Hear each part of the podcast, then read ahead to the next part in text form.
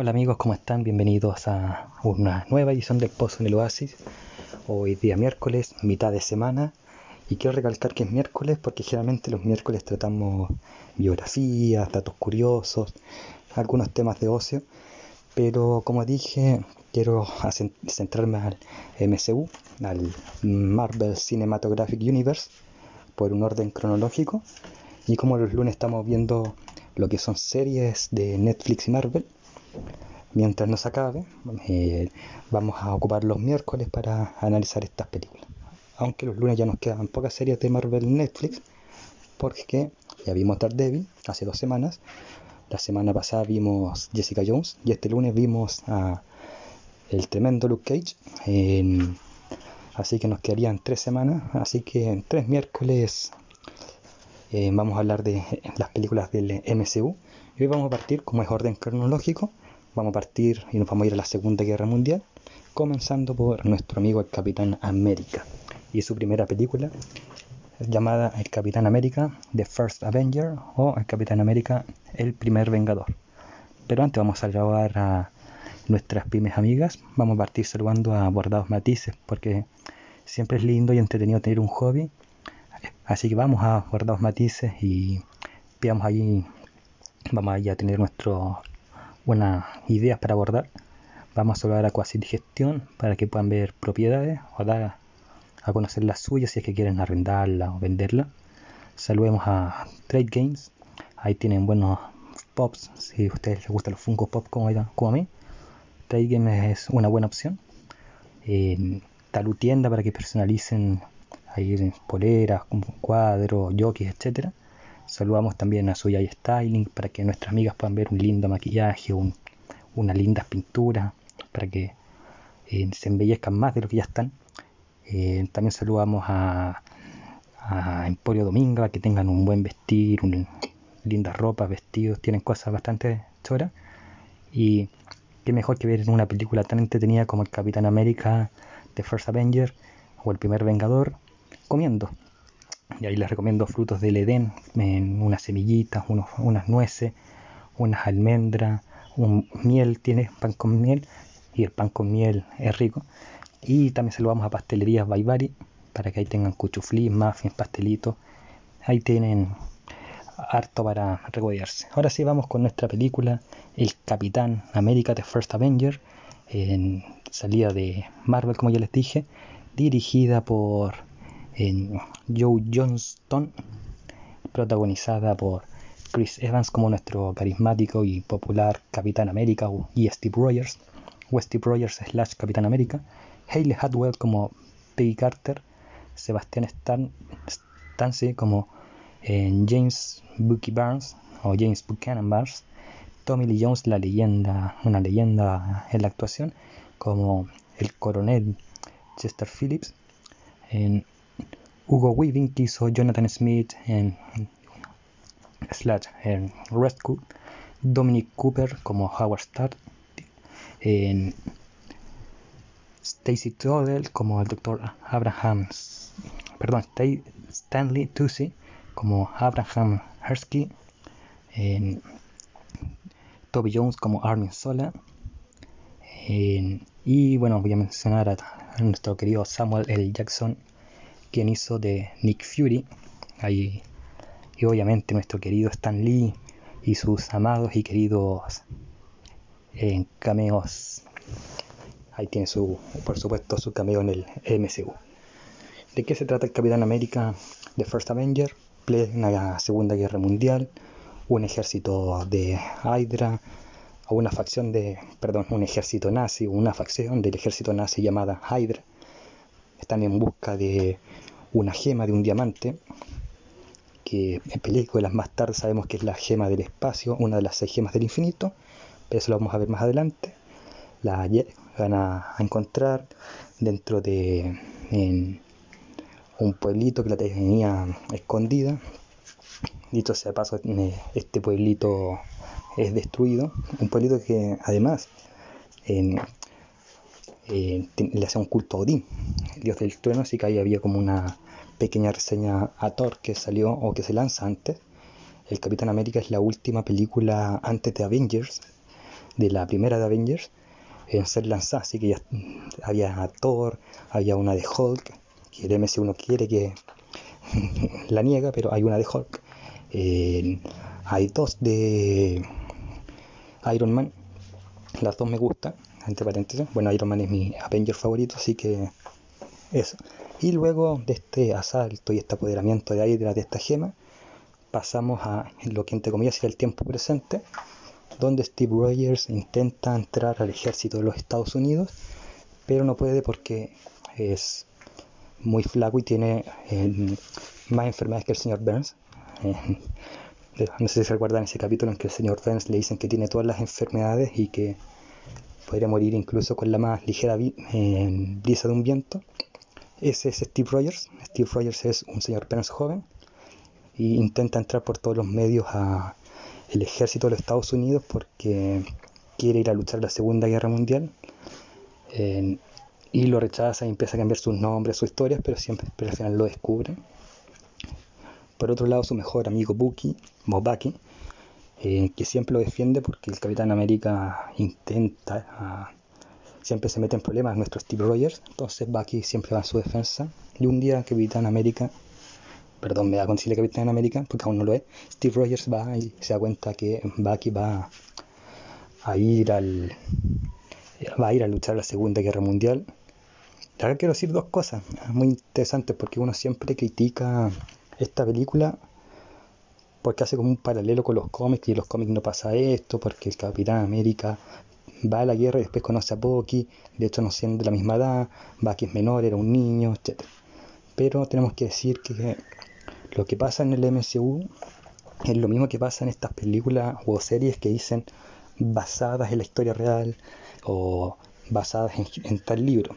no, es la copia feliz del Edén de, del libro, en este caso del cómic original. De hecho, la última serie de los mosqueteros eh, no se parece en nada al libro. Uno de los máximos villanos es uno de los máximos aliados de los mosqueteros. Entonces, claro, eh, cuando uno ve las adaptaciones, ya sean serie o película, nunca se van a parecer al libro o al cómic en este caso nuevamente, o a la historia real cuando está basada en un hecho real. Sencillamente porque no se puede abarcar en 2 horas 40 todo lo que ocurre en un cómic. Y además que tienen que permitirse dar ciertas libertades. Dicho eso, es genial para mí que Bucky entre al, al ejército y no pueda entrar Steve Rogers. Porque por lo menos a mí me sirve como para identificarme un poco con Steve, porque no les ha pasado que de repente tienes un amigo y los dos tienen el mismo sueño, pero tú fracasaste en tu sueño, no obstante tu amigo lo logró y lo logró no solamente merecidamente, sino que con honores. Y en el fondo yo veo en, Steve Rogers algo que por lo menos yo me siento identificado de me alegro por mi amigo, pero al mismo tiempo digo, rayos, me hubiese gustado ser yo en vez de él. Y por lo menos para mí me sirvió ese punto para sentirme identificado con Steve Rogers. Pese, y acá lo voy a decir, y, me va a pasar con todas las películas que esté Steve Rogers, salvo la de los Avengers, eh, que me cuesta un poco sintonizar con Steve Rogers y en esta película tampoco es la excepción. Eh, pero ya vamos a ir analizando eso por qué. Eh, y un día van a, bueno, avanza la película, en Bucky quiere celebrar que va a ir a Alemania o va a ir al frente y, le, y, y consigue dos chiquillas, dos amigas y quiere que Steve lo acompañe. Más que nada porque Bucky le gusta una y, como la otra amiga no quiere salir sin y dejar a su amiga sola, Steve tiene que ir a acompañar como el chaperón.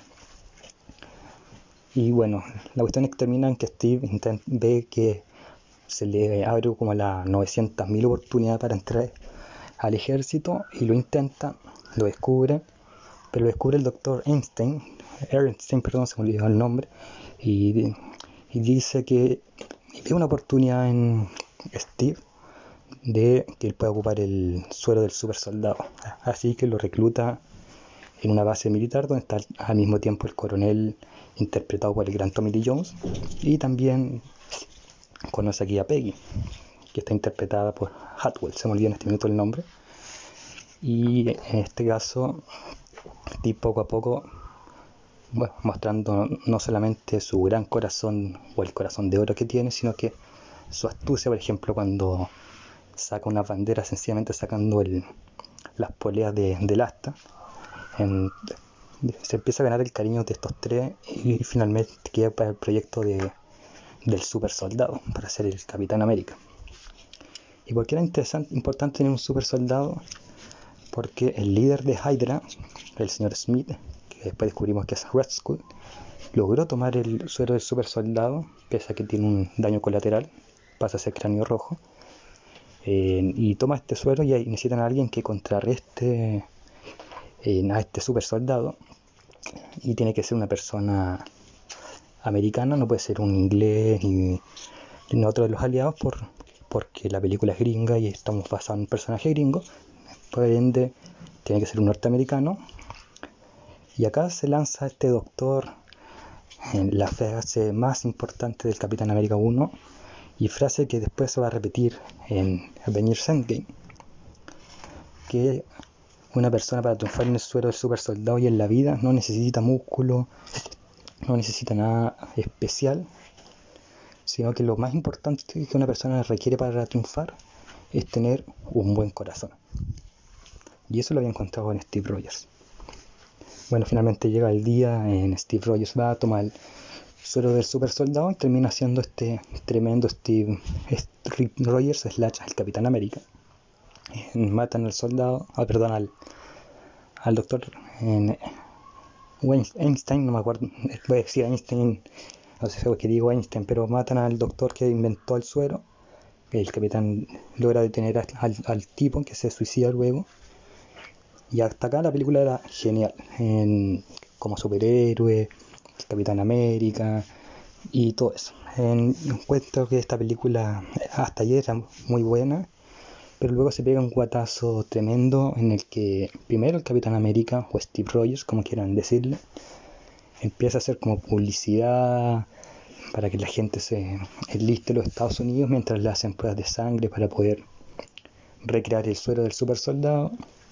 Y ahí hay como un guatazo que uno como que empieza a, a un poco hasta que no sé cómo, porque la idea era que siempre Steve Rogers estuviera en Estados Unidos, llega al frente lo tratan súper mal los soldados porque dicen que él está ridiculizando a los soldados norteamericanos.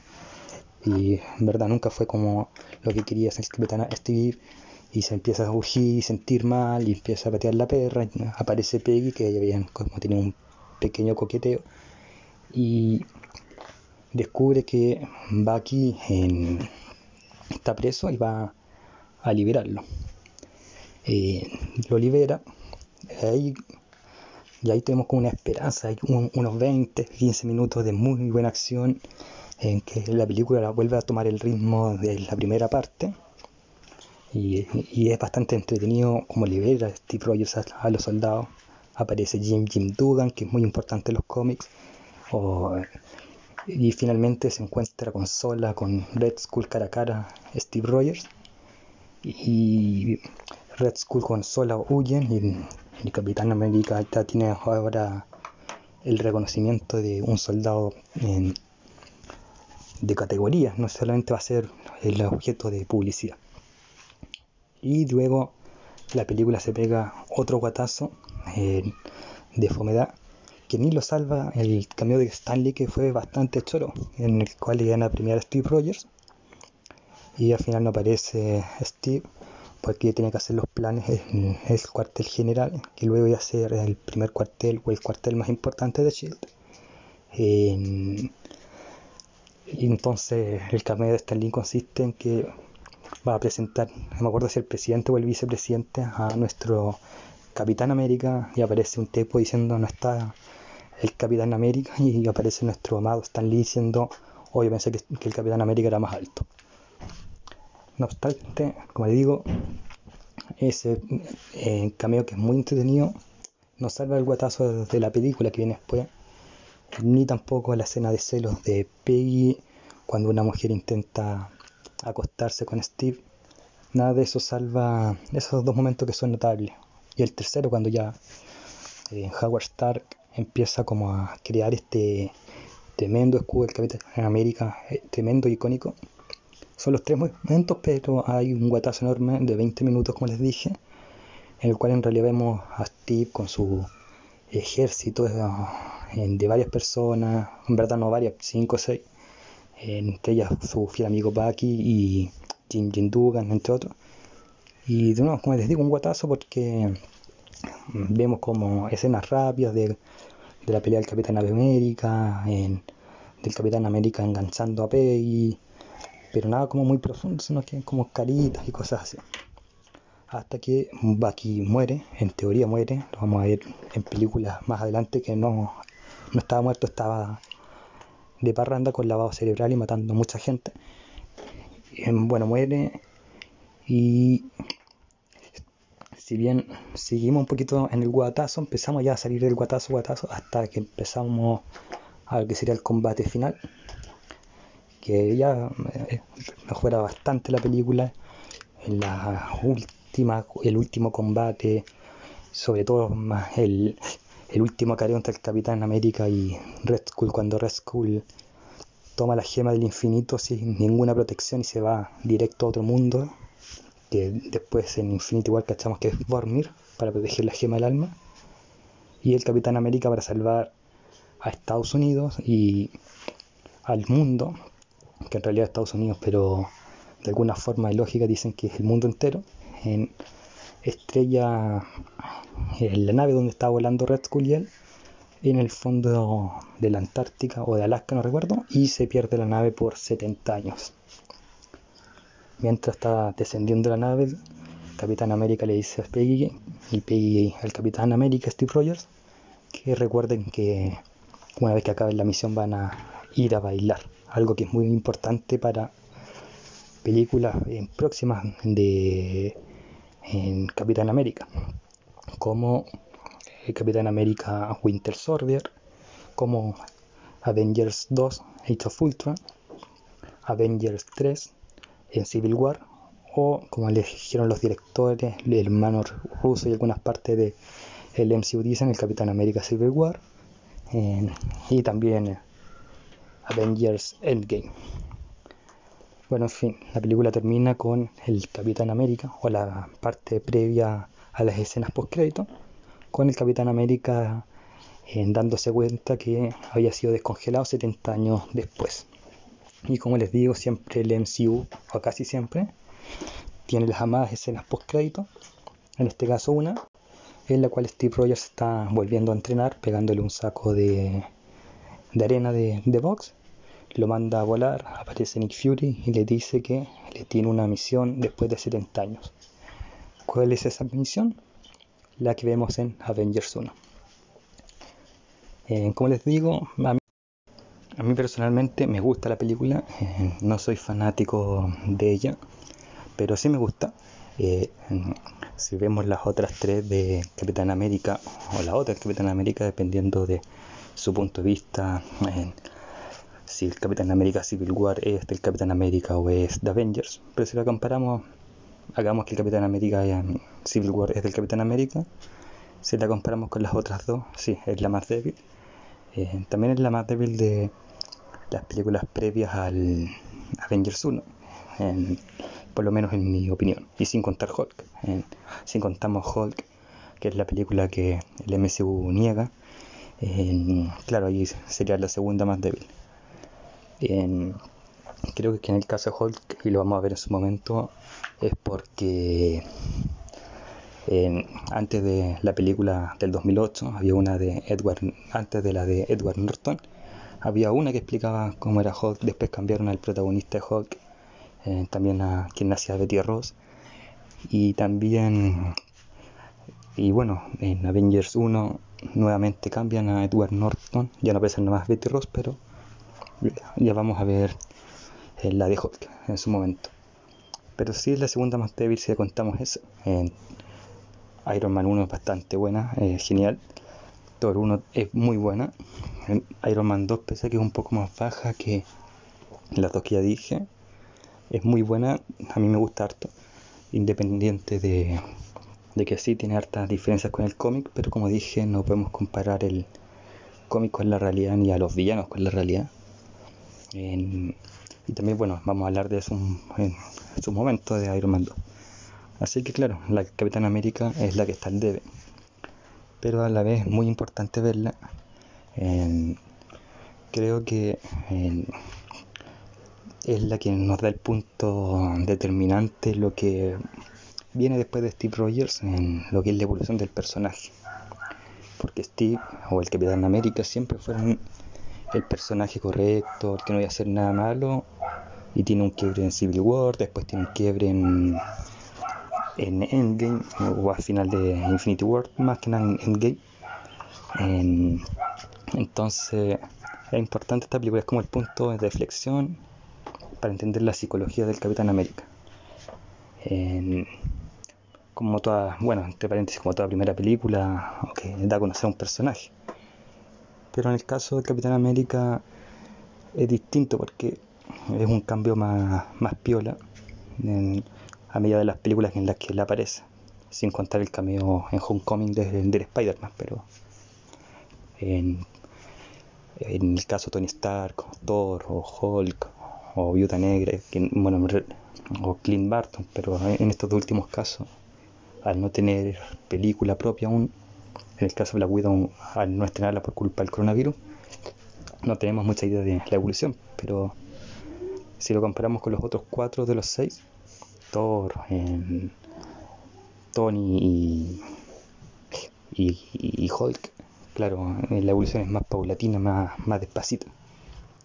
Y, pero así no entendemos este cambio lento quizá si no vemos Infinity War, así que hay que verla, hay que quererla, en, perdón, dije Infinity War, quise decir The First Avenger, hay que verla, hay que quererla, hay que valorarla.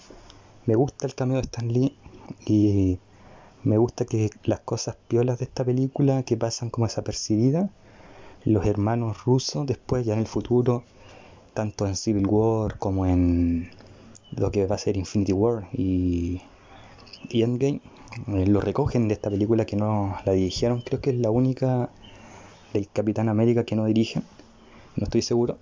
Eh, que, bueno, en todas estas cosas, todos los detalles, por mínimos que sean de esta, los hermanos rusos la recogen en las otras películas y también en Winter Soldier, en esas cuatro, y hacen algo genial y toman todos estos detalles que incluso son chicos. Entonces, si ven el Capitán América, el primer Vengador, eh, tienen que verlo y ponerle muchos ojos a, detalles que son chicos y desapercibidos.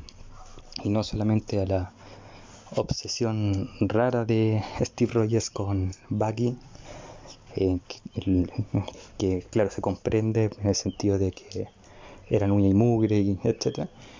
Y tampoco la obsesión de Steve con este baile que nunca se pudo con con Peggy que son en detalles notorios, pero hay otros detalles más pollolas que los hermanos rusos van recogiendo poco a poco.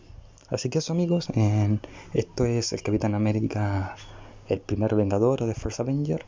Y nos vemos el viernes, Dios mediante. Saludos y que tengan un buen miércoles ya mitad de semana.